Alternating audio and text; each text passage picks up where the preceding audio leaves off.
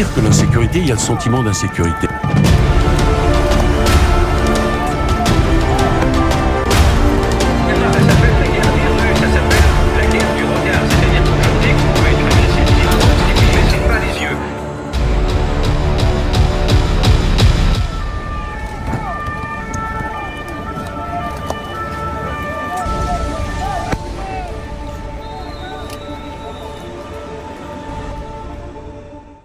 Ben, chers amis de l'Institut de Liberté, bonjour à nouveau. Euh, nous voilà réunis pour une nouvelle émission, un petit peu différente de celle dont vous avez l'habitude, vous avez l'habitude de nous voir avec euh, mon collègue Patrick Ivars, où nous parlons spécifiquement des problèmes de sécurité, de police, de l'institution policière, etc.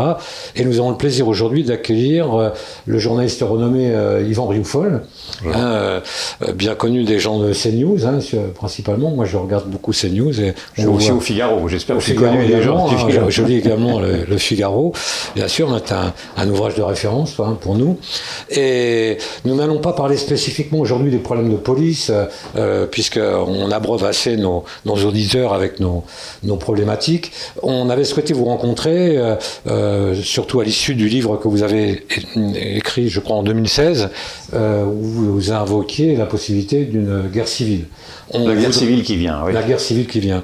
On souhaitait avoir votre éclairage, puisque nous, ça fait un petit moment ici qu'on fait le constat que effectivement tout va mal, hein, j'ai envie de dire, que tout s'est dégradé. On a été les premiers à le constater à l'occasion de l'exercice de notre métier, où on a vu se déliter une société au fil des années. Euh, on l'a bien vu que la notion d'autorité, d'honorabilité, même d'honnêteté, de respectabilité, tout ça disparaissait petit à petit. Les fondements de la société euh, s'effritaient, euh, on l'a vu. Hein. nous, on était les premiers, les premiers témoins de ça, hein, avec la montée de la délinquance, qui est l'un des vecteurs d'appréciation quand même assez, assez fiable d'une dégradation sociétale, mais on voulait avoir votre, appréciation sur une manière beaucoup plus globale, beaucoup plus politique, de savoir comment on en est arrivé là, quelle est la responsabilité du politique, quels ont été les grands écueils des politiques ces 40 dernières années sur les grandes lignes qui ont amené à cette situation. Bah, déjà dans le contexte des mots que l'on entend, maintenant on parle de plus en plus de concorde, d'apaisement, et ceci est un mauvais signal, parce que quand on parle de ceci, cela veut dire que l'on pressent que précisément il n'y a plus ni concorde ni apaisement. effectivement, nous vivons maintenant depuis depuis quelques années, mais plus, mais on y reviendra, cela vient de loin, nous vivons des, crises successives, des guerres successives, des guerres, euh, il y avait eu les guerres de classe, des luttes de classe, des luttes de race, des luttes de sexe, et aujourd'hui des luttes de civilisation, des guerres de civilisation peut-être, et c'est dans cet ensemble-là, dans cet ensemble qui a été créé par un multiculturalisme impensé, et ceci est de la responsabilité des hommes politiques, c'est dans cet ensemble multiculturel qu'aujourd'hui euh, est, en train de, en train de prospérer euh, des germes de possibles guerres civiles. Et les politiques, naturellement, ont tout à fait ça en, vue, sauf qu'ils n'entendent pas, bien entendu, euh, prononcer le mot. Quand ils le prononcent, c'est pour dénoncer cette perspective. Et on comprend bien, personne ne souhaite la guerre civile. Simplement, à vouloir repousser à chaque fois cette guerre civile en disant qu'elle est naturellement qu'il faut tout faire pour l'éviter, la République, de mon point de vue, continue de plus en plus à baisser les armes. Donc il faut aujourd'hui que notre, prendre conscience d'abord de notre grande vulnérabilité, prendre conscience de la responsabilité des hommes politiques qui depuis 40 ans ont créé un vide autour de ce que nous sommes, en, nous priant de nous fustiger, de nous, de, nous, couvrir de honte, et en essayant maintenant de désigner l'adversaire, ça commence à être fait avec, euh, Emmanuel Macron, c'est vrai, l'islamisme radical, mais il ne suffit pas de le désigner, il faut également pouvoir l'affronter, ou en tout cas lui tenir tête. Symboliquement, j'entends naturellement pas, ne pas sortir les armes, mais si à un moment donné nous ne décidons pas d'affronter et de dire que l'islamisme ne passera plus, n'ira pas au-delà de ce qu'il va et au contraire qu'il doit reculer, je pense que naturellement nous éviterons la guerre civile, mais dans, deux ou trois générations, nous ne serons plus la France. Alors, je sais bien que très souvent, on, entend parler de, de, retour à la quête d'identité. Hein, euh, on cherche notre identité. Euh, la construction de la France était faite autour de ça, autour de cette notion d'identité particulière. Euh, on s'est battu pour conserver, préserver, construire cette identité. Et aujourd'hui, on a l'impression que cette identité se délite au fur et à mesure des mois, des années, mais elle se délite d'une manière, on pourrait dire presque volontaire, puisque euh, des gens, par catéchisme, euh, pensent qu'une identité nationale, c'est pas bon, euh, qu'au contraire, il faut aller vers un espèce de mondialisme d'idées, un mondialisme culturel, etc., etc., alors qu'on sent bien que les gens, au profond du même, se sentent mal à l'aise dans cette espèce de mondialisme culturel. Absolument. Euh, dans le, si l'on devait lire et écrire le, parfait, le, guide du, subvertif, si je veux dire, de la subversion, euh, on en reviendrait à ce que disait Sun Tzu, c'est-à-dire qu'il faut déstabiliser l'adversaire sans avoir à le toucher, c'est-à-dire en instillant chez lui le doute de ce qu'il est, en instillant chez lui la haine de soi, en instillant chez lui une volonté de culpabilisation et de s'excuser de ce qu'il est. C'est exactement ce qui a été fait depuis maintenant 40 ans, 50 ans, par l'idéologie dominante, qui a été une idéologie poussé par le mondialisme. Tout ça est lié au mondialisme, naturellement. Le mondialisme a, naturellement ébranlé les peuples et les nations, ceci est une évidence.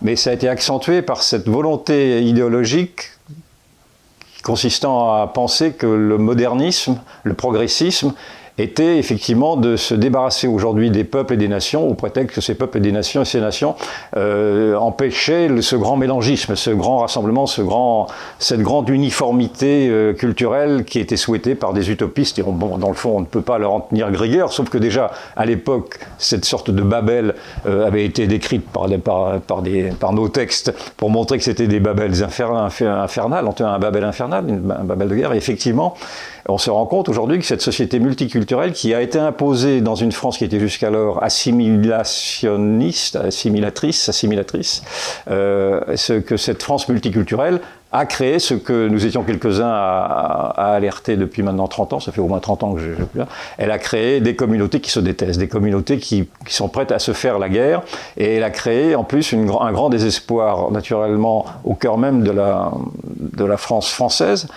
euh, auprès de ceux qui ne se reconnaissent plus français dans leur propre pays, qui se sentent même étrangers dans leur propre pays. Et donc tout ceci est épouvantable. Et moi, je, très souvent, je, mets en garde de dire qu'il ne faut pas se tromper de cible. Ce ne sont pas les immigrés ou les, islamistes qui sont le danger. Ceux-là, ils sont venus parce que, dans le fond, on les, les a laissés venir et j'aurais fait comme eux si j'étais en désespoir dans, mon pays d'origine, les, dangers, ce sont ceux qui ont creusé ce vide, ce sont ceux qui ont incité naturellement à faire de cette France une terre d'accueil, une sorte de grand hôtel, de grand hall d'aéroport, dans lequel chacun aujourd'hui est amené à venir comme il est. Vous savez que L'assimilation est encore dans notre code civil, mais le président de la République lui-même, notre président de la République, dans un interview à l'Express, il y a deux ans de ça, a dit que cette notion d'assimilation était aujourd'hui problématique. Et, et, donc même le président de la République, même s'il dit qu'il va euh, lutter contre l'islamisme, d'un autre côté, il défend cette société multiculturelle qui permet à l'islamisme de, s'épanouir dans, sa propre identité. D'autant que maintenant, à, cette notion d'assimilation est, est, venue euh, se joindre, s'adjoindre, suppléer, je veux dire, pardon, euh, la notion d'inclusion. C'est cette notion-là d'inclusion qui avait été proposée par le think tank Terra il y a une dizaine d'années et qui a été répercutée maintenant dans tous les discours politiques. Donc, si, vous, si l'on veut aujourd'hui lutter contre cet islamisme qui nous menace, il faut naturellement le désigner, il faut naturellement l'affronter symboliquement à travers un certain nombre de mesures, on y reviendra peut-être, mais il faut d'abord et peut-être préalablement reconstruire ce qu'est la nation française, qui est une nation qui est construite sur son ADN de l'assimilation. C'est-à-dire qu'il faut cesser de parler à chaque fois, euh, comme je l'entends dans tous les discours, de valeurs de la République, parce que ceci ne veut pas dire grand-chose, il faut parler des valeurs de la France. Et les valeurs de la France, si vous n'en parlez pas, elles vont, elles vont naturellement rester peut-être dans un inconscient collectif, mais elles ne seront plus dans le discours commun et elles seront même oubliées assez vite. Et donc, euh, tout, tout, tout, mon combat est, de, de vouloir essayer de tenter de réveiller tous ces somnambules qui nous gouvernent et qui ont fait que la société est devenue elle-même une société somnambulique pour, pour une partie d'entre elles. Tout à fait, puisque auparavant, euh, au travers de cette dynamique assimilationniste, en fin de compte, euh, c'était un creuset français, et ce qui veut bien dire le terme creuset, c'est-à-dire qu'on mélange, on pile, et en fin de compte, ça fait une, harmonie totale. et on, a, fait des Français merveilleux qui venaient de toutes les parties du monde jusqu'à la fin du, jusqu'à la moitié du XXe siècle. Vous savez, vous avez, moi j'ai eu beaucoup, j'ai énormément d'amis, mais qui n'en a pas, qui viennent, qui viennent de Pologne, d'Amérique du Sud, que sais-je, etc. De, et, aujourd'hui, et qui se sentent plus que, français. Et aujourd'hui, cette, cette, ce processus d'assimilation, qui est un processus qui est vrai et est un peu violent, parce que cela demande à celui qui vient en France pour s'y assimiler, de, renoncer à une partie de ce qu'il était, ou du moins de, à ne le garder que dans son entre-soi, dans sa petite communauté. Je n'ai rien contre les petites communautés. Et donc il y, a une, violence identitaire, incontestablement. Mais en même temps, c'était ainsi que la France était construite. C'est ainsi que les Français se sont reconnus français alors même qu'ils venaient des, quatre coins du monde. Or, ce processus-là, aujourd'hui, est brisé. Il est d'autant plus brisé que nous avons à intégrer aujourd'hui non plus des individualités, mais nous avons à intégrer un peuple, une civilisation, une civilisation nouvelle, celle de l'islam, euh, qui, avec qui le, monde occidental n'a eu plus que des frictions au cours des siècles, naturellement. Et ces frictions n'étaient pas nées de, rien, et ces, frictions étaient nées d'une conception très différente euh, de, la vie. La, charia, la loi de Dieu, n'a absolument rien à voir avec nos démocraties, la, loi du peuple. Entre la loi du peuple et la loi de Dieu, il faut choisir. Et moi, je choisis la, loi du peuple, même si je suis croyant d'autre part. Mais tout ça est bien quand même le, fruit, le résultat de, du, de ce que j'appelle un catéchisme, hein, une idéologie ah euh, qui a transformé un, pays euh, en un territoire et qui a transformé un peuple en une population. Et ce qui nous donne aujourd'hui euh, cet, cet, agrégat où, en fin de compte, ce fameux vivre ensemble sans arrêt invoqué est un leurre total. Vous savez, il faut toujours se méfier des mots qu'on avance comme ça, la concorde, l'apaisement, le vivre ensemble. En général, quand on vous parle de vivre ensemble, ça veut dire qu'on ne vit plus ensemble. Et effectivement, on ne vit plus ensemble, bien entendu. C'est exactement ça. Hein. Je crois que c'est ce vivre ensemble sans arrêt invoqué, euh, en réalité, euh, euh, cache, dissimule l'incapacité justement à vivre ensemble. Hein. Je, lisais un historien, il y a celui de ça, qui, qui faisait remarquer qu'en 1793, le mot qui, qui envahissait toutes les, toutes les rues de Paris, c'était la Concorde, précisément, la Concorde, d'où la place de la Concorde. Et, alors que 1793 a précisément été ce moment épouvantable de la Révolution qui a fait qu'en fait de Concorde, naturellement, tout le monde s'est entretué. Donc il faut toujours se méfier de ces mots un peu émollients qui tentent de vouloir dissimuler des réalités avec ces, ces concepts ronflants. C'est au contraire qu'on emploie ces mots-là, c'est que c'est très inquiétant. Rappelez-vous, l'apaisement euh, dans le, des accords de Munich. On allait à Munich pour chercher l'apaisement avec Hitler, on a vu ce que cela a donné. Eh bien là, c'est pareil, nous sommes aujourd'hui envahi par ce même esprit munichois, on pourrait même faire ce parallèle avec l'esprit munichois dans le fond, d'une république qui ne sait plus se défendre, d'une république bonne fille, d'une république naturellement qui, n'entend pas faire la guerre, mais on peut naturellement, ne lui demande pas de faire la guerre, mais enfin on lui demanderait quand même à, tout le moins de se défendre, et en plus de se défendre, contre euh, non pas euh, un peuple, une religion euh, ou des musulmans comme je l'entends, mais de se défendre contre une idéologie totalitaire. C'est bien ceci qu'il faut comprendre, c'est que on peut très bien vivre avec l'islam si l'islam se cantonne à ses concepts religieux, aux cinq piliers de cette religion, etc. Mais aujourd'hui, nous avons à vaincre une, une, civilisation conquérante, une civilisation violente, une civilisation qui nous méprise, et à chaque fois nous donnons corps précisément nous donnons prétexte, nous donnons prétexte à, notre adversaire à nous, à nous considérer comme étant méprisables puisque nous sommes tremblants. Et naturellement, il faut que nous retrouvions euh, le, goût de, enfin, le goût de se défendre et à travers le goût de se défendre, le goût de vivre et le, goût pour le, peuple français de, survivre lui-même. Et c'est pour ça que je, crains que si rien si rien n'est fait euh, en, politique de défense essentielle, je crains que peut-être cette guerre civile n'advienne partir du moment où ces peuples désespérés, ces peuples français désespérés ne se rendent compte qu'ils n'ont d'autre salut que par eux-mêmes et qu'ils seraient alors contraints de prendre les armes. On a déjà vu ça, ces scénarios s'étaient déjà élaborés il y a quelques années. Rappelez-vous par exemple en Corse, je me souviens que les Corses étaient venus pour défendre une de leurs cités qui avait été prise par les islamistes, je me souviens, c'est assez vieux, il y a 5-6 ans, et on avait bien vu que ce qui pouvait, advenir si vraiment l'État démissionnait de ses autorités et que le peuple était contraint par lui-même de se défendre dans sa propre survie. Ça peut advenir. Nous, on sent bien, enfin nous, en, tant qu'anciens policiers, euh, on, sent bien que, ce catéchisme progressiste est en train de se déliter complètement. Euh, à l'occasion de, diverses interviews qu'on a pu faire sur le, thème de l'insécurité, on a, commencé à entendre une petite litanie de gens qui euh, estimaient avoir le droit de, de recourir presque à la légitime, à la légitime défense. C'est-à-dire que pendant longtemps, euh, un contrat social avait été établi entre le peuple et l'État. Euh, le peuple déléguait à l'État euh, l'autorité de la loi, le fait d'intervenir pour rendre justice, pour interpeller les, pour interpeller les délinquants. C'est-à-dire que nous avions la, la, la, légitimité de la force. Et on sent bien, on, on sent bien à travers des, des, tous les commentaires que l'on reçoit que les gens commencent à se dire, mais après tout, puisque l'État faillit, il va bien falloir qu'à un moment donné, on, se, ressaisisse. Est-ce que là, est-ce qu'en fin de compte, on ne vient pas de, de relater tous les prémices de la guerre civile que vous, euh, il faut se méfier effectivement de ces Gaulois réfractaires qui, on l'a vu par exemple, se sont terrés face à un virus euh, qui a terrorisé tout le monde. Donc euh, moi j'ai fait un dernier livre qui s'appelle Le réveil des somnambules, qui est précisément pour espérer que, non seulement les dirigeants mais également le peuple français se réveillent. Mais je suis bien obligé de constater qu'une grande partie de ce peuple français est devenu un peu passif et, a perdu un peu le goût de se défendre, en tout cas se défendre contre un virus. Mais quand vous, vous n'osez vous défendre contre un virus, cela donne, euh, cela donne à penser de ce que vous ne feriez pas pour vous défendre contre une idéologie qui veut vous menacer. Donc je, ne m'emballerai pas sur la capacité de résistance aujourd'hui du peuple français tel qu'il le voit. Mais en même temps, ce scénario reste valable, c'est ce que je vous décrivais tout à l'heure, c'est qu'en effet, en tout cas dans, une certaine frange de la société, mais ce sont les minorités qui font l'histoire de toute façon, on voit bien qu'il y a bien sûr des Français qui aujourd'hui sont désespérés, qui sont peut-être prêts, mais euh, ce n'est pas souhaitable, à, à se défendre eux-mêmes et à pallier les de l'État. C'est pour ça que je pense que la République aujourd'hui doit cesser d'être bonne fille et elle doit engager l'épreuve de force. Il faut engager aujourd'hui l'épreuve de force face à l'islam radical, car pour l'instant, nous ne cessons de reculer face à l'islam radical.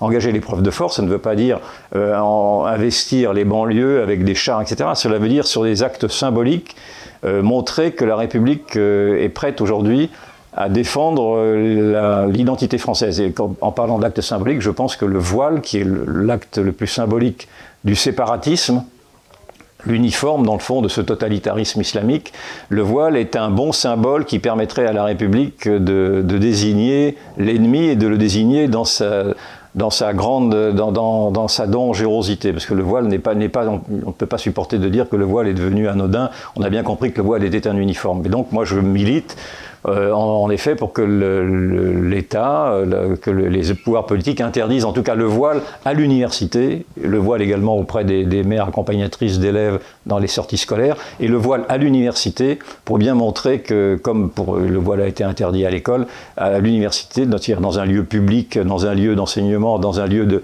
qui est fait justement pour faire en sorte que la femme accède, si elle avait accédé encore davantage, accède à toutes les libertés, je parle de la femme musulmane, qu'il soit, impossible de, de montrer euh, ce, ce, signe d'asservissement qu'est le voile au cœur même de l'intelligence française. donc je pense qu'il était nécessaire que l'État, euh, ce gouvernement ne le fera pas, mais peut-être qu'un autre gouvernement le ferait, d'interdire ce voile à l'université, sachant bien naturellement qu'on ne peut pas interdire le voile partout parce que je, ne vois, ça ne servira à rien de faire des lois qui ne seraient pas appliquées. Mais déjà montrer que symboliquement, euh, la République a, a, a vu quel était l'ennemi et que cet ennemi-là, on doit lui briser les reins sans effectivement avoir de avoir mauvaise conscience. Parce qu'on voit bien quand même que la réponse pour l'instant est tiède. Euh, c'est le moins qu'on puisse dire. Parce que j'ai l'impression qu'on tourne autour du pot. Euh, en, en, clair, euh, la population française de souche, euh, euh, de civilisation judéo-chrétienne, a un mal fou en fin de compte avec à cohabiter avec l'islam. Je crois qu'il faut pas il faut pas tourner vraiment autour du pot. C'est ça, ça, déstabilise ça déstabilise la, une grande partie de la population. Alors on n'ose pas le dire, mais en réalité, j'ai l'impression qu'on tourne un petit peu en rond. Parce que c'est quand même un symbole d'asservissement féminin qui va à l'encontre de, toute l'histoire de France. Euh, on n'a jamais vu ça quoi, dans l'histoire de France, cette espèce de, déconsidération de la femme euh, d'emblée, quoi. le fait d'être femme, euh, quelque part, ça devrait être inadmissible. Je vais passer la parole à mon collègue qui va rebondir sur tout ça. Oui, merci. Je vous ai écouté avec grand intérêt, Monsieur Youfol, parce que évidemment tout ce que vous dites, euh, moi, je, moi je, je, le ressens à, à, à plus d'un titre. Je, je, le ressens en tant qu'ancien policier, bien évidemment, parce que on, on, a, quand on est policier, on est, on est réellement euh, au centre des choses. Hein. C'est euh, Camus, Camus bien sûr, qui disait ça. Et, et, et on perçoit c'est plus qu'une perception, c'est la réalité des choses. On, est en première ligne dans ce combat intérieur. Maintenant, moi, il y, a quelque chose euh, sur lequel j'ai peut-être un point de vue qui est un peu différent du vôtre. Ça concerne le, terme de guerre civile, parce que c'était votre, votre avant-dernier livre. Le dernier, c'était bien sûr Le, le, des somnambules, 2020. La guerre civile qui vient, c'est 2016, si je ne me trompe pas. Euh, oui, je crois, oui. Donc, quatre ans plus tard, euh, on fait un bilan. Est-ce qu'elle vient toujours ou pas? Et est-ce que le terme de guerre civile est approprié? De mon point de vue, c'est pas vraiment une guerre civile, ce qu'on est en train de vivre. Parce qu'une guerre civile, c'est quelque chose, c'est un conflit, euh, un conflit violent, un conflit armé, qui passe au, milieu d'une même population qui est homogène. Et, on ne se poserait pas la question du vivre ensemble et puis de, l'unité de cette population-là si c'était une guerre civile. La guerre civile vient fracturer ce qui est homogène.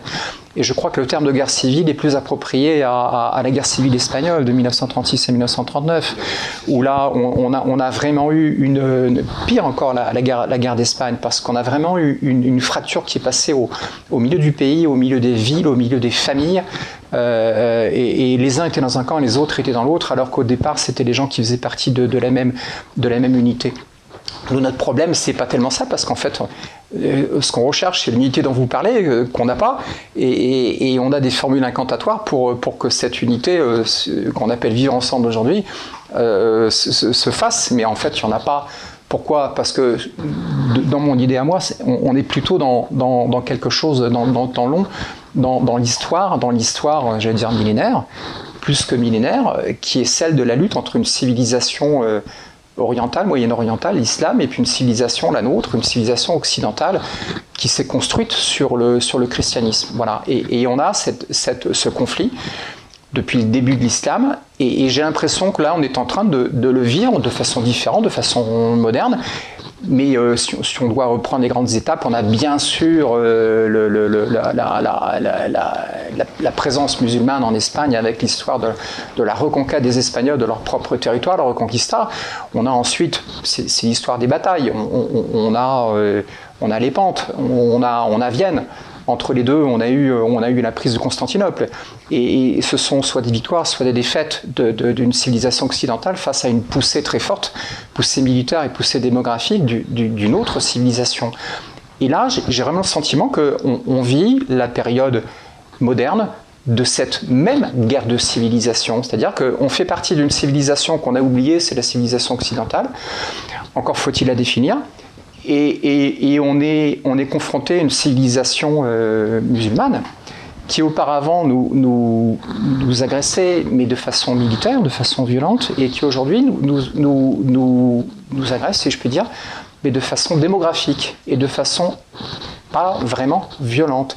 Et j'ai l'impression que plus qu'une guerre civile, ce qu'on vit, c'est c'est quelque chose de très ancien, c'est plutôt un conflit de civilisation. En tout cas, c'est mon point de vue. J'aurais aimé savoir ce que vous en pensiez. Bon, si vous regardez la réalité sociologique de la France d'aujourd'hui, cette France fracturée, en effet, elle vous donne raison dans la mesure où vous avez deux mondes qui se regardent en chien de faïence. Et l'ancien euh, ministre de l'Intérieur, Gérard Collomb, avait dit que c'était deux mondes qui vivaient côte à côte, qui viendront, qui viendront à vivre face à face. On vit déjà face à face à la vérité.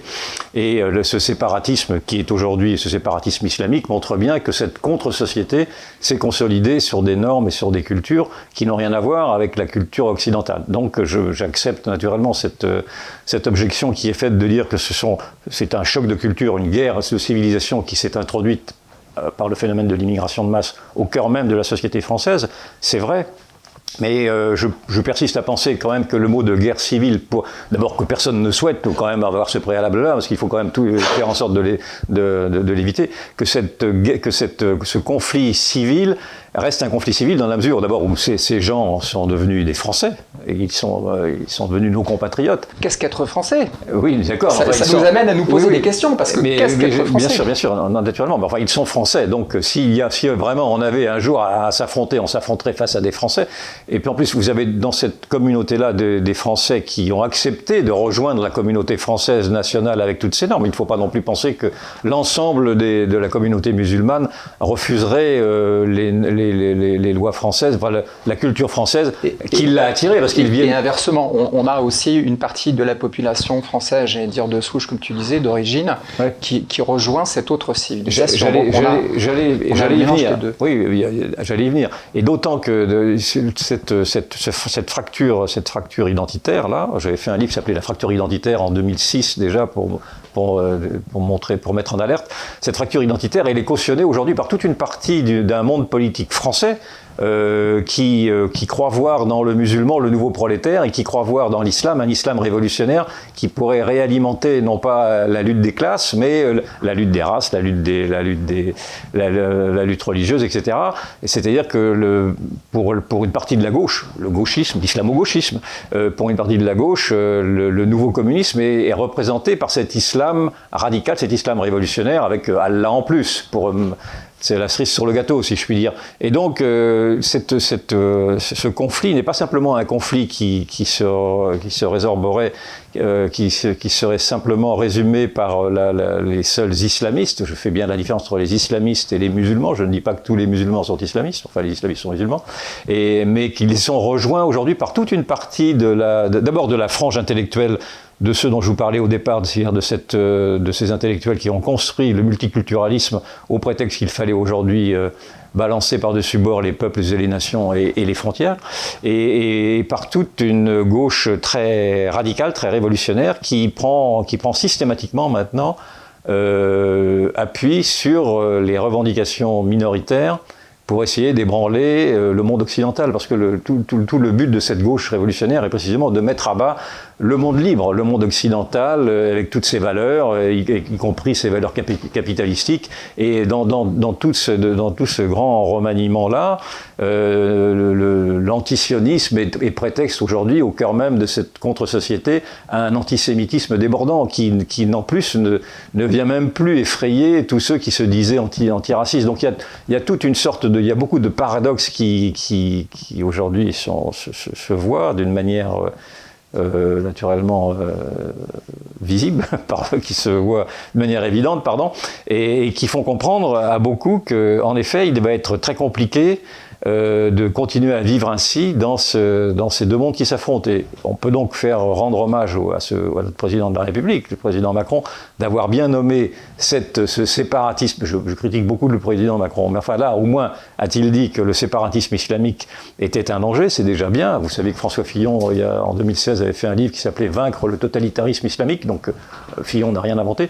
Mais simplement, je vois bien que le projet de loi qui est en discussion euh, ces jours-ci est très en deçà de, de, de il, ne parle pas d'islam, il ne parle pas d'islamisme, il ne parle pas, il ne parle de rien du tout. Il, il met toutes les religions justement au prétexte de vouloir éviter la stigmatisation et de vouloir éviter d'avoir à énerver, si je puis dire, la communauté musulmane. Et ceci est très grave parce que cela laisse comprendre, ça laisserait comprendre dans le raisonnement de l'État, et j'ai entendu le ministre de l'Intérieur reprendre cet argument que si l'on allait trop loin dans les exigences euh, vis-à-vis de, la communauté musulmane, celle-ci pourrait, rejoindre les islamistes et la cause islamiste. C'est-à-dire qu'il y a quand même là, euh, on se rend compte que le gouvernement lui-même craint précisément, ne fait pas confiance euh, en réalité à toute une partie de, la population musulmane française qui, pourtant nous a rejoints et qui apparemment cautionne nos valeurs, parce que le, gouvernement lui-même laisse à comprendre que cette,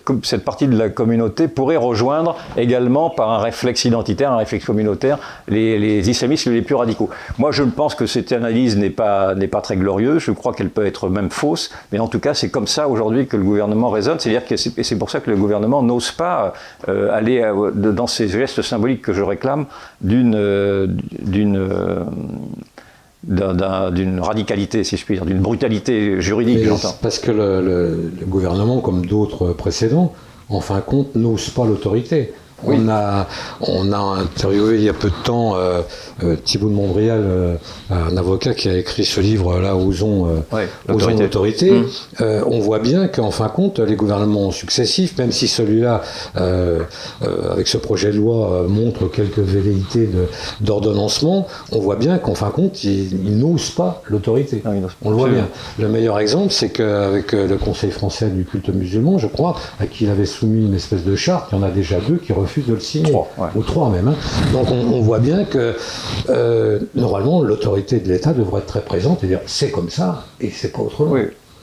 Euh, si on veut euh, prévoir le lointain, il faut bien à un moment donné euh, faire preuve d'autorité. Est-ce qu'en fin de compte, c'est pas aussi ce, ce manque de l'autorité de l'État? Parce que j'ai l'impression que tout concours, euh, euh, on a une multitude de bâtons dans les roues, en fin de compte. hein. Euh, on a perdu notre identité nationale, notre souveraineté nationale, on s'est dilué dans un monde européen, mondialisé. Culturellement, on a fait l'apologie de l'extravagance, l'apologie des atypismes, la- la- l'apologie du moi-je. Tout concourt, en fin de compte, à effectivement à rendre impossible une décision autoritaire, alors que c'est la seule qui pourrait remettre de l'ordre dans tout ça. Oui, mais le gouvernement euh, est envahi par cette culpabilisation qui a envahi tout le monde politique depuis 40 ans. Et dans le fond, ils sont tous tétanisés par le procès qui pourrait leur être fait en islamophobie. C'est-à-dire que l'islamophobie est ce concept qui avait été promu euh, par, par les islamistes eux-mêmes, disant, faisant, laissant croire que quiconque euh, émettrait ne serait-ce qu'une critique contre des comportements euh, islamiques contestables se ferait preuve d'un racisme anti- anti-musulman, d'un racisme anti-arabe, même a-t-on pu entendre, en oubliant que vous avez des, Arabes chrétiens. Et donc, euh, ils sont aujourd'hui, le gouvernement est vraiment étant envahi encore par cette crainte d'être d'être accusé d'islamophobie, c'est-à-dire de racisme, c'est-à-dire c'est aussi insultant que d'être et en fait en faisant le parallèle avec l'antisémitisme. Donc, on fait toujours ce même parallèle aujourd'hui, et les musulmans en profitent, enfin les musulmans les plus radicaux, disant qu'ils sont les nouveaux juifs. Enfin, c'est quand même une, avec une sorte d'outrance qui devrait quand même être euh, dénoncée par tous. Euh, Moi, j'étais à la manifestation de, il y a maintenant un an, vous savez, qui avait été organisée par le CCIF contre l'islamophobie, qui avait été rejoint par toute une partie de la gauche, justement de cette gauche qui a rendu les armes et qui maintenant, euh, la, la gauche de Mélenchon, Mélenchon était dans, ces- dans cette manifestation-là. Moi, j'y avais été, j'y ai été éjecté au bout de trois quarts d'heure. C'était très- Juin, 13 c'est- juin 2020, je crois. non, c'était pas en juin. C'était en novembre, je crois. C'était il y a un an, il me semble, mais c'était pas en juin. Non, je crois enfin, c'était en Oui, 2010. c'est la manifestation à Satraoré, euh, etc. Non, non, non, non, c'est c'était pas la ça, manifestation contre l'islamophobie euh, qui avait été organisée, euh, non, c'était pas encore autre chose, euh, qui avait été organisée par le CCIF et, et d'autres mouvements indigénistes à laquelle euh, la, France Insoumise s'était jointe et durant laquelle d'ailleurs la, la foule avait crié Allah Akbar à quelques encablures du Bataclan. C'était quand même, et personne n'avait voulu voir cette provocation épouvantable que de reprendre ce cri de guerre qui avait été celui des tueurs au cœur même du Bataclan. Bon, je fais une parenthèse pour dire que l'aveuglement de la gauche là, dans cette affaire est absolument criminel et que c'est vraiment, on peut parler là vraiment de gauche collabo, parce que quand vous vous mettez euh, au service d'une idéologie totalitaire qui veut vous subvertir, qui vous déteste, vous, j'entends nous, peuples occidentaux, euh, vous, vous êtes, vous êtes passé de, de- de l'autre côté, même si, même si nous sommes compatriotes, et en cela, je pense que le, le mot de guerre civile reste valable, parce que dans cette, si elle avait à devenir, cette guerre civile opposerait naturellement des, des Français à d'autres Français, euh, qui, ont pris, qui, qui ont pris fait et cause pour, pour l'ennemi. Et donc, euh, oui, je vous rejoins pour dire que naturellement, le fond du problème, c'est encore une fois de se reconstruire, de reconstruire d'abord en priorité l'autorité de l'État, bien sûr, mais est-ce que cet État, est-ce que l'autorité de l'État euh, euh, peut être envisagée avec un tel gouvernement qui ne cesse de vouloir donner des gages, qui ne cesse de parler d'apaisement, de concorde, et qui, ne cesse de, s'étourdir de mots dans une jactance euh, naturellement qui est très enflée, mais qui, au bout du compte, ne donne que des pets de lapin, pardon d'être aussi radical, mais on voit bien que euh, ce projet de loi est très en deçà de, de ce qu'il faudrait faire. Je pense que si vraiment nous devons exiger alors je sais bien qu'aujourd'hui euh, la, loi de séparation entre l'Église et l'État interdit à, à l'État de, de s'immiscer dans les religions, mais je pense que le problème n'est plus un problème euh, religieux ni un problème de laïcité, c'est un problème politique. C'est un problème politique. Un donc il faut il faut pas passer ce je pense l'erreur qui est faite c'est de placer le problème de la de la confrontation avec euh, l'islamisme comme étant une confrontation avec l'islam. Non, l'islam encore une fois est une religion. Moi je suis croyant,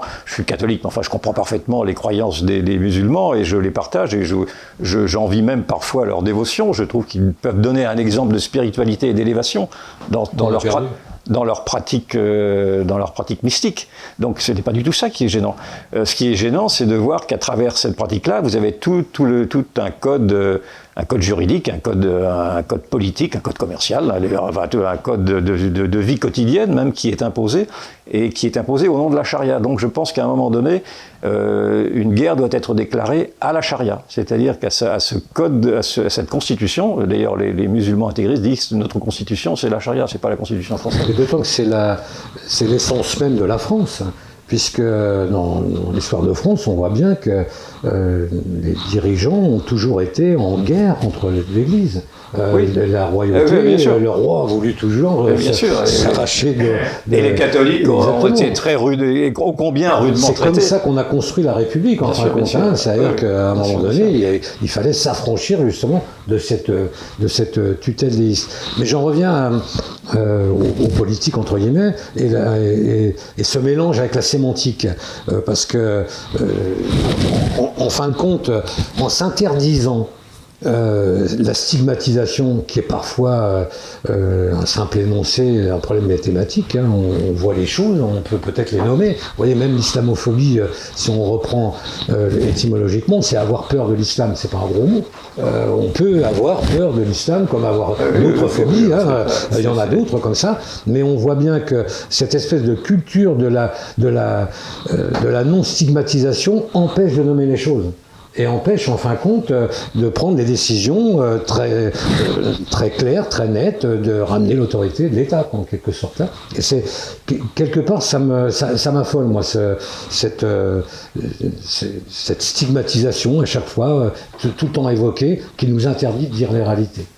Oui, parce que je crois que euh, le, pouvoir n'a pas pris conscience de la mauvaise route qu'il a prise. Les pouvoirs successifs, parce que c'est pas simplement celui-ci, n'ont pas pris conscience de la mauvaise route, de la mauvaise route qu'ils ont prise, précisément en abandonnant, en abandonnant, en abandonnant, pardon, au fur et à mesure ce processus d'assimilation au profit euh, d'une d'une d'une ouverture à cette dictature des minorités qui est aujourd'hui envahissante. C'est-à-dire qu'aujourd'hui, nous vivons sous la tyrannie des minorités. Ce sont les minorités, très paradoxalement, par précisément ce processus de culpabilisation que je vous ai décrit très préalablement, euh, qui a permis à l'adversaire de nous subvertir sans même qu'il ait à nous combattre, parce que maintenant nous sommes à genoux, et lui, est, puissant parce que nous sommes à genoux, c'est la phrase de Bossuet. Euh, et donc, je pense qu'il faut d'abord opérer une opération de reconstruction de l'État, de reconstruction idéologique de, de, ce que nous sommes, avant de pouvoir et, de faire le procès public de tous ceux, de tous ces traîtres. J'ai fait un livre qui s'appelle Les traîtres, de tous ces traîtres qui nous ont mis dans cet état-là. Ce sont eux les, les, dangers, ce ne sont pas les islamistes. Les premiers dangers, ce sont, ce sont ces traîtres-là, ceux qui nous ont gouvernés, qui nous gouvernent encore et qui disent que la France doit s'ouvrir au monde, que la, que la, société ouverte doit être une société indifférenciée à tous, etc. Que le, les, qu'une civilisation est, est équivalente à une autre, qu'un peuple est équivalent à un autre, que tout ceci est relatif. Non, ce n'est pas vrai. Vous avez des, vous avez des incompatibilités. Là, moi, j'aimerais beaucoup qu'il n'y ait aucun, aucune incompatibilité et que chacun puisse accepter l'autre sans qu'il y ait de, friction. Mais il y, a, il y a plus que des frictions. Il y a aujourd'hui maintenant des, chocs, des guerres. Et, il y a une grande naïveté ou une grande paresse, une. Euh, peut-être euh, une grande, euh, une grande sottise. Je, ne mets pas, je, n'évacue pas si vite la, grande crise de l'intelligence, dans le fond, qui a, qui, qui, a envahi le monde intellectuel, ou ce qu'il en reste, qui, qui, ne permet plus aujourd'hui d'analyser, de nommer précisément les choses, de voir les, de voir les dangers, ou sinon, quand on les voit, c'est pour être taxé. Et parce que nous sommes quelques-uns à l'avoir vu, ce danger, depuis maintenant, moi je suis un vieux journaliste, ça fait 30 ans que je traite ces sujets, et je sais bien comment nous, sommes, nous, avons été... Euh, décrit par tous ceux qui ne voulaient pas nous entendre. Non seulement ne voulaient pas nous entendre, mais on nous laissait dire, enfin on nous présentait comme étant des fascistes, grosso modo, quoi. Des, racistes, des fascistes. Je joue pas ce que j'ai pu entendre. Aujourd'hui, ça change parce qu'on se rend compte malgré tout que ce que ce que ce que je disais moi, notamment comme observateur, je suis un journaliste, donc je regarde avec mes yeux que ce que je voyais euh, déjà à l'époque il y a 30 ans euh, se voyait et naturellement c'est aggravé, mais se voyait déjà il y a 30 ans, et qu'aujourd'hui on se rend compte qu'en effet il serait temps d'intervenir. Mais quand vous parlez par exemple du séparatisme, ça fait des, années que, nous en parlons, quelques-uns, que nous sommes quelques-uns à en parler. Donc il y a vraiment.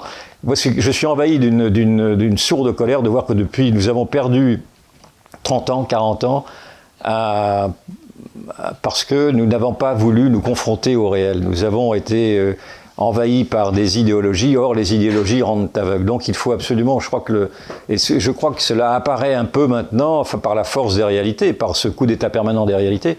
Je crois que les, idéologies sont en train de s'effondrer. En tout cas, je l'espère, comme s'est effondré le, mur de Berlin après l'effondrement de l'idéologie communiste. Je pense que l'idéologie mondialiste est en train de s'effondrer sous nos yeux. Euh, un peu activé d'ailleurs par la crise du Covid, c'est un grand paradoxe, mais la crise du Covid amène elle aussi à se protéger par des frontières, par un retour aux nations, par des claquemurements, etc. Enfin, bon, et donc euh, tout, ce mondialisme-là qui pensait, dont on nous disait qu'il était, euh, était la, la, solution supranationale, est en train de tomber en botte. Et je pense que nous, aviez, nous arrivons là au terme euh, d'une grande, d'une grande menterie, d'une grande menterie idéologique qui depuis 40 ans nous a fait croire qu'on pouvait se dissoudre indifféremment. Donc je m'en réjouis. Ben, maintenant les jeux ne sont pas faits et, et, en, et encore une fois, euh, il faut maintenant que c'est au peuple français de se réveiller lui-même et de cesser d'être dans cette grande passivité qui m'inquiète quand même malgré tout. Il faut, il faut dire les choses. Moi je ne suis pas non plus d'un optimisme béat sur la capacité de résistance d'une partie de la population qui semble euh, éreinté, on peut, la, comprendre, parce que cela fait maintenant euh, plus d'un an qu'on qu la tétanise avec la peur, mais qui, au-delà de ça, ne semble pas non plus avoir pris conscience, ou du moins euh, pas suffisamment, de, la menace existentielle qu'est qu cet islamisme. Le, le, virus le plus dangereux, c'est pas le Covid, c'est l'islamisme, bien entendu. Ceci dit, euh, euh, je, suis, heureux que vous ayez évoqué quand même euh, la crise du, du Covid-19, là, en disant que ça devrait être quelque chose qui nous permette de rebondir et de nous éclairer quelque part. Si j'étais un, grand déiste, je penserais que c'est un signe des dieux, ça qui nous arrive. Parce que je, repensais à... J'ai presque envie de dire que quelque part on vit une époque formidable, parce que cette crise sanitaire devrait au contraire nous permettre de réfléchir. J'ai lu il y a quelque temps un, article de Boris Cyrulnik, je crois, le, psychiatre, qui, qui disait qu'il ne s'agit pas d'une crise sanitaire, mais d'une catastrophe sanitaire. Et qu'il faut reprendre ce terme étymologiquement, c'est-à-dire que d'une catastrophe, il faut rebondir et reconstruire quelque chose de nouveau en gardant la trace de la catastrophe que l'on que l'on a vécu, mais de rebondir sur quelque chose de nouveau. Et, et donc, euh, quelque part, euh, j'ai, euh, je suis peut-être naïf, mais j'ai l'impression qu'on s'est rendu compte que les frontières avaient un sens, que, euh, que en fin de compte, l'identité nationale avait un sens, que prendre en charge le peuple qui nous avait désigné, bah, ça avait un sens, etc., etc. Quelque part, ça devrait, au contraire, nous, nous donner les bases pour réfléchir à nouveau. Oui, je pense qu'on vit une période pré-révolutionnaire. Il faut prendre la révolution dans son, dans, dans, son étymologie, dans son étymologie de revolverer, c'est-à-dire qu'il revient en arrière. Et je pense que nous, nous alors on ne va pas tirer des traits sur la comète, mais j'ai déjà fait cette analyse que j'avais perçue à travers le, le, le, mouvement des Gilets jaunes, qui était le premier réveil d'un peuple, malgré tout, où l'on avait vu que vous avez un peuple, un peuple oublié, euh, refusé quand même sa déchéance et refusé d'avoir à disparaître aux, aux, yeux des dirigeants trop éloignés d'eux. sa dignité. Il a, il a réclamé sa dignité, mais après, il faut bien reconnaître que ce mouvement naturellement s'est étiolé et s'est perdu. Mais je pense que moi, c'est pour ça que j'avais suivi dès le départ ce mouvement. Enfin, le premier mouvement des Gilets jaunes. Ensuite, je m'en suis détaché quand ça a été repris par l'extrême gauche et que c'est tombé en capilotade. Mais, mais donc, à ce moment-là, on a bien vu qu'il y avait une force révolutionnaire potentielle qui pouvait parcourir ce monde, cette France oubliée. Et donc, je fais toujours confiance à cette France-là. Je pense qu'en effet, elle peut, elle peut reprendre son destin en main. Mais pour l'instant, je suis bien obligé de voir que cette, euh, cette France-là euh, est rentrée, se vide, se calfeutrer chez elle, a repris ses pantoufles et, et n'ose plus sortir de peur que le ciel lui tombe sur la tête. Donc ces Gaulois-là euh, ben, sont, sont, bien comme les Gaulois dont on présentait les, les superstitions de l'époque en pensant qu'effectivement ils craignaient, ils, ils craignaient peut-être une issue politique Mais peut-être, mais peut-être. Espérons-le. Peut-être, peut-être, ouais. peut-être. Mais je crois qu'en effet, nous sommes en période pré-révolutionnaire pré en tout cas. Alors, révolution, je ne sais pas si ça serait une révolution, mais effectivement, le, phénomène des Gilets jaunes, on le retrouve aussi peut-être peut-être aux États-Unis avec, euh, avec les partisans de Trump. C'est un petit peu la même idée.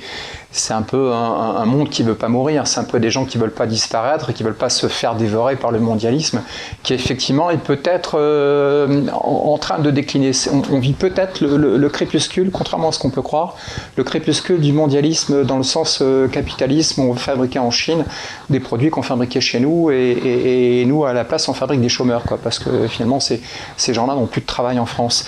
Euh, J'aimerais revenir un petit peu sur l'islam, qui est un autre mondialisme. C'est un mondialisme qui n'est pas le mondialisme euh, économique euh, de la start-up nation euh, Macron et autres, mais c'est donc un vieux mondialisme, un vieil universalisme qui veut, qui veut, prendre, qui veut prendre notre place ici chez nous. Et, par rapport à ce que vous disiez, vous, parliez d'Acharia comme, comme étant l'objet, si je puis dire, à, contrôler, voire à éliminer, de façon à, garder, à mettre de côté un, islam qui serait uniquement spirituel et qui serait acceptable dans notre société. Je me demande si on peut couper en petits morceaux l'islam et puis euh, garder des morceaux qui nous plaisent et puis euh, rejeter les morceaux qui ne nous plaisent pas. C'est-à-dire que la charia, ça ne nous plaît pas, on la met de côté. Euh, et puis le Coran, finalement, on va expurger le Coran euh, euh, des sourates qui ne nous plaisent pas parce qu'elles sont, violentes, et puis on garde les autres avec lesquelles on pourrait peut-être s'accommoder. Je ne suis pas certain qu'il puisse y avoir un Coran de France et puis euh, qu'il puisse y avoir un islam euh, de France qui puisse s'opposer à quelque chose qui a une vocation euh, universelle comme l'islam, et, par rapport à, un livre comme le Coran qui est supposé être la parole de Dieu incréée. est-ce qu'on peut, j'allais dire saucissonner, est-ce qu'on peut couper en morceaux le Coran? Est-ce qu'on peut prendre les morceaux qui nous intéressent et puis mettre de côté ce qui ne nous intéresse pas? Est-ce qu'on peut faire ce qu'on a fait avec la, religion juive, par exemple, au début du 19e siècle, je crois, c'est Bonaparte ou Napoléon, je sais plus. c'est en 1807, 1807, Napoléon, qui a réussi à, avoir. Ça, j'en veux pas, ça, Ouais, c'est ça, à, faire la part des choses. Il avait posé 10 questions et il fallait répondre par oui ou par, oui, pardon, voilà. Est-ce qu'on peut faire la même chose avec l'islam? Moi, je crois que non.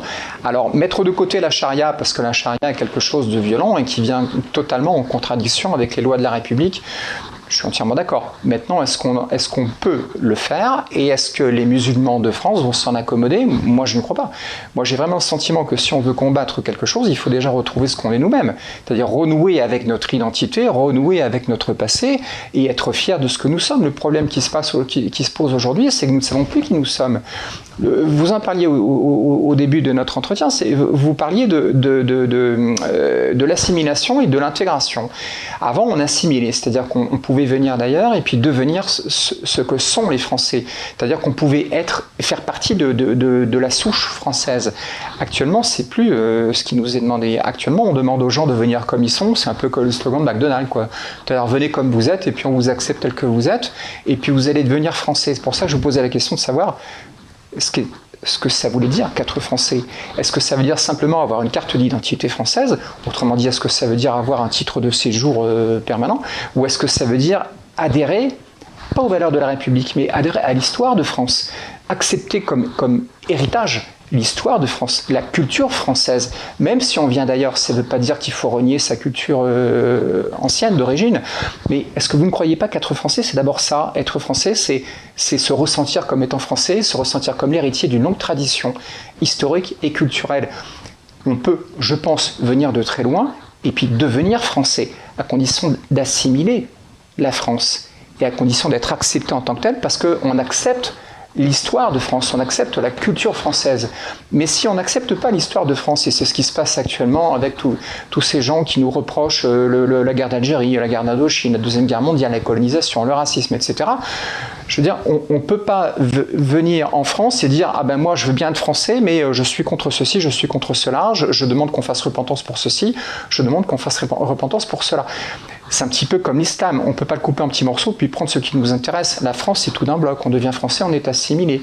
Et je, pense que de ce point de vue-là, on va avoir du mal à assimiler des gens qui ne, ressentent pas la France et qui ne veulent pas devenir français comme le sont euh, les, les, Français de souche. C'est-à-dire, on ne peut pas devenir français en prenant des petits bouts de France, en disant moi je prends ça et je prends pas le reste. Je crois que c'est tout d'un bloc, la France. Je crois avoir répondu, je suis d'accord avec vous, mais je pense avoir répondu à ceci dès le préalable en vous disant que nous, avons, nous avions construit nous-mêmes notre propre déconstruction, notre propre vie. Donc, quand, quand, je vous disais ça, je disais qu'effectivement, il fallait d'abord que l'on se reconstruise préalablement avant toute chose. Parce que euh, si vous regardez les choses, moi je me mets à la place, par exemple, d'un musulman, qu'est-ce que, la France a d'attirant aujourd'hui? Qu'est-ce que c'est que ce pays qui se met à genoux pour un rien, qui culpabilise, qui geint, qui pleure, etc. Nous, ne sommes pas, nous ne sommes pas un pays, nous ne sommes plus un pays attractif. Nous ne sommes plus un pays euh, dans lequel nous avons envie dans lequel un étranger aurait envie de se reconnaître. Je suis désolé. Donc il faut d'abord préalablement reconstruire notre fierté d'être français. Je suis bien d'accord avec vous. Ceci est, mais ceci est, est, un travail de long terme et en plus c'est un travail qui n'est même pas pris en compte pour l'instant par, le, par ce pouvoir actuel qui continue à penser que l'assimilation, je vous en ai fait, je vous en ai donné l'exemple du président de la République actuelle, que l'assimilation est une, est une notion désuète. Et donc, euh, encore une fois, c'est un projet de longue haleine qui va, qui va prendre 10 ans à 20 ans. Mais pour l'instant, je raisonnais dans l'urgence et dans l'urgence, il faut montrer des actes forts face à l'islam. Vous me dites que, que l'islam, naturellement, ne se découpe pas, je suis bien d'accord, euh, naturellement, mais euh, nous, vivons quand même maintenant avec 10 millions de musulmans, ou 7 à 10 millions de musulmans, et donc euh, il faut bien, c'est une donnée sociologique qui s'impose, même que vous le regrettiez ou pas, ou non, c'est une donnée qui s'impose. Et sauf à vouloir effectivement de dire à ces 10 millions de musulmans qu'ils ne sont définitivement plus français, de leur retirer la nationalité et de les renvoyer chez eux, euh, je ne crois pas que ce soit possible. On est obligé également quand même de, de, de regarder quels sont les comportements de ceux-ci. alors je vois bien que dans les sondages, vous avez des sondages épouvantables qui montrent que 75% des jeunes musulmans de moins de 25 ans se reconnaissent prioritairement dans la charia. Donc c'est pour vous dire que le phénomène de désassimilation est gigantesque et ça va en s'accélérant. Mais je, constate également que vous avez beaucoup de Français musulmans qui ont accepté les normes, la culture, la vie, la vie française. Et, euh, et c'est en cela que je vous disais que vivre un islam euh, en fonction des cinq piliers de l'islam, c'est-à-dire la, la, prière, l'aumône, euh, le, le, pèlerinage, la, profession de foi, je ne sais plus, etc. Enfin, tout ceci est compatible avec, une, le jeûne, tout ceci est compatible avec une vie française.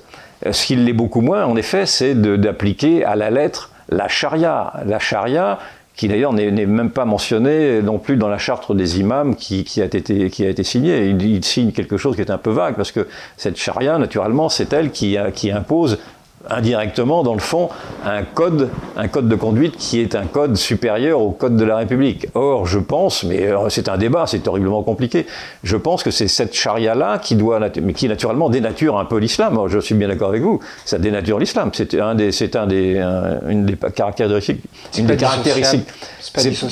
mais vous avez des musulmans qui la dissocient, des musulmans qui ne vivent pas la charia, c'est-à-dire qui ne coupent pas des mains, qui, qui ne frappent pas leurs femmes, etc. La charia, c'est ça. La charia, c'est, de faire en sorte, vous c'est le, le, le, les versets de lavage, je crois qu'il dit frappe ta femme, etc. Enfin bref, il y a tout, la charia, c'est ça. Donc je, constate que vous avez des musulmans qui vivent malgré tout euh, très honorablement comme... Euh, tout, comme, un, occidental. Et donc, euh, je, je, propose cette, cette grille de lecture-là pour essayer de, de clarifier le débat. J'essaie de clarifier un débat qui est horriblement compliqué. Donc je, mais en même temps, je ne suis sûr de rien. Mais je pense que cette, cette, cette manière d'avoir, vous on parlait de désigner, de, nommer les choses. Moi, je suis journaliste et ma, ma, ma, préoccupation, c'est d'observer, c'est de regarder et d'essayer de voir, de donner les mots les plus précis sur ce que je vois. Il est toujours un peu difficile de, de, voir ce que l'on voit. Peggy disait ça, euh, voir ce que l'on voit, c'est le plus dur.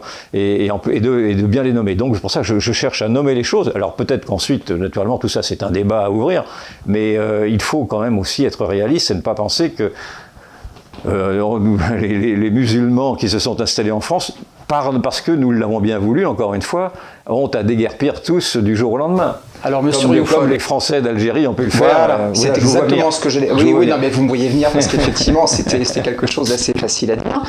En 1961, euh, euh, les, les, gens commençaient à peine en Algérie, les Européens d'Algérie commençaient à peine à s'imaginer qu'ils ne finiraient pas leur jour sur la terre où ils sont nés. Voilà. Et pourtant, en 1962, tout le monde est parti.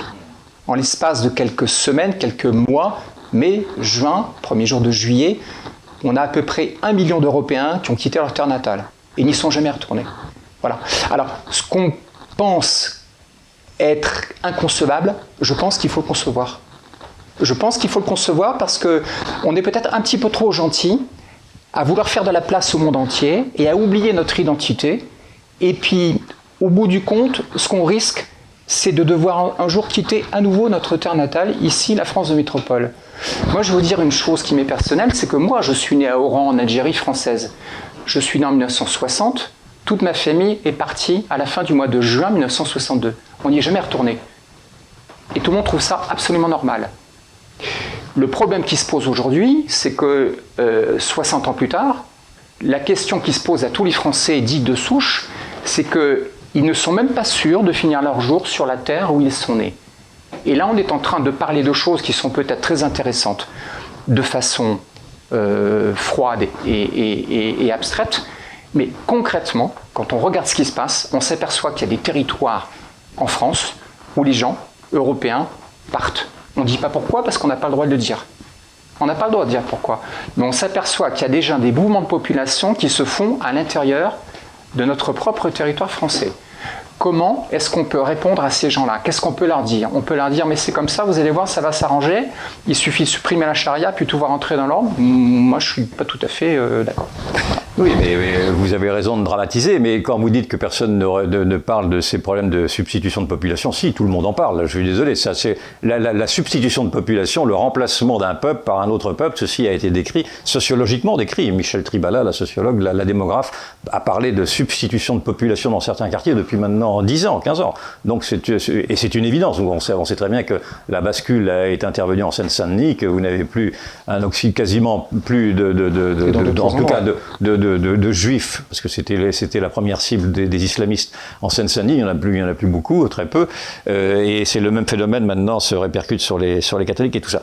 Moi, ce que je veux vous dire, quand je vous dis qu'il faut qu'on attendrait d'une république qu'elle soit ferme et qu'elle interdise l'application de la charia en France, cela, veut, faut en déduire le raisonnement. Si vous voulez absolument vivre la charia, vous la vivez ailleurs. C'est-à-dire que si, si vous n'êtes pas contre, si vous voulez vraiment, moi je peux très bien comprendre qu'un musulman veuille vivre la charia, veut vivre les fondamentaux de l'islam. Moi, ça ne, me révulse pas dans, le, principe. Mais simplement, ce faut, il faut que la République le dise très clairement en disant ce n'est pas chez nous. Euh, la charia, c'est bien possible ailleurs. Il y avait plein a des pays très sympathiques sans doute pas, euh, qui applique la charia. Si vous, voulez aller là, ben, retourner là-bas, c'est ce principe de la remigration. On peut effectivement ouvrir ce débat de la remigration, mais c'est une remigration qui doit, dans un premier temps, être une remigration volontaire.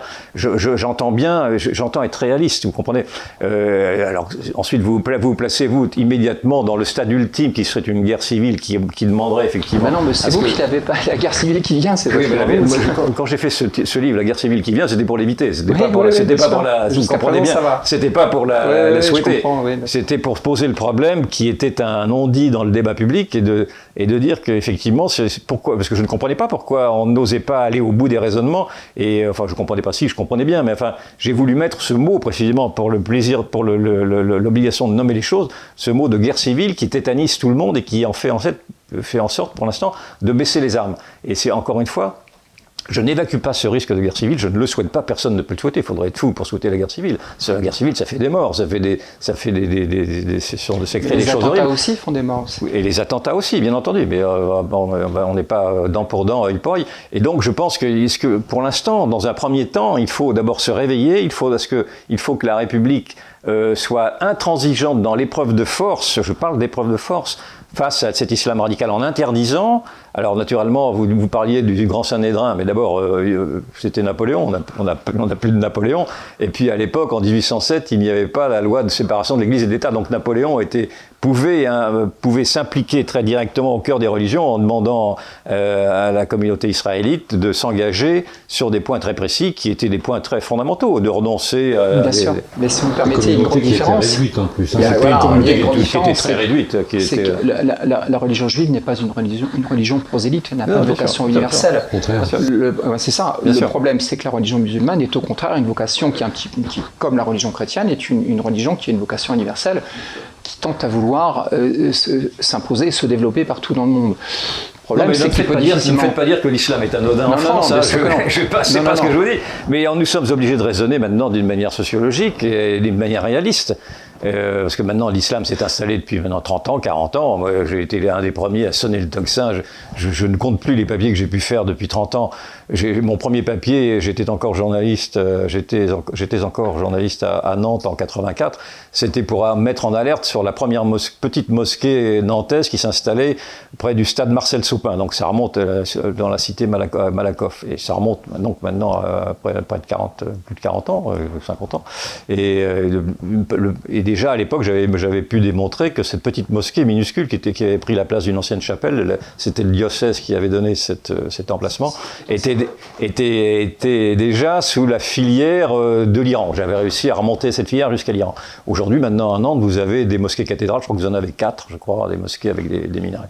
Donc je, suis un de ceux qui ont le, alerté le plus, il, y a, bien longtemps sur cette montée de l'islam. Maintenant, je, vois bien que mes cris d'alerter, et pas que les miens, n'ont servi à rien, qu'aujourd'hui nous avons une situation qui bouscule totalement, naturellement, l'histoire française, et que nous sommes obligés, pour l'instant, euh, de vivre avec. Alors je je ne dis pas nous contenter de cela et d'accepter ceci, je n'accepte pas l'inacceptable et ce totalitarisme qui vient, je dis qu'il faut lutter contre, mais je dis en même temps qu'il serait déraisonnable de vouloir immédiatement mettre une poudrière euh, face à 10 millions de personnes, parce que ça voudrait dire 10 millions de morts. loin de moi cette idée de, vouloir euh, effectivement une guerre civile, c'est pas ça. Mais quand, vous parlez de quelque chose qui, avait commencé, que vous aviez vu déjà il y a 40 ans, on peut se poser la question de savoir où en sera le pays dans le futur, dans, les 40 ans qui viennent.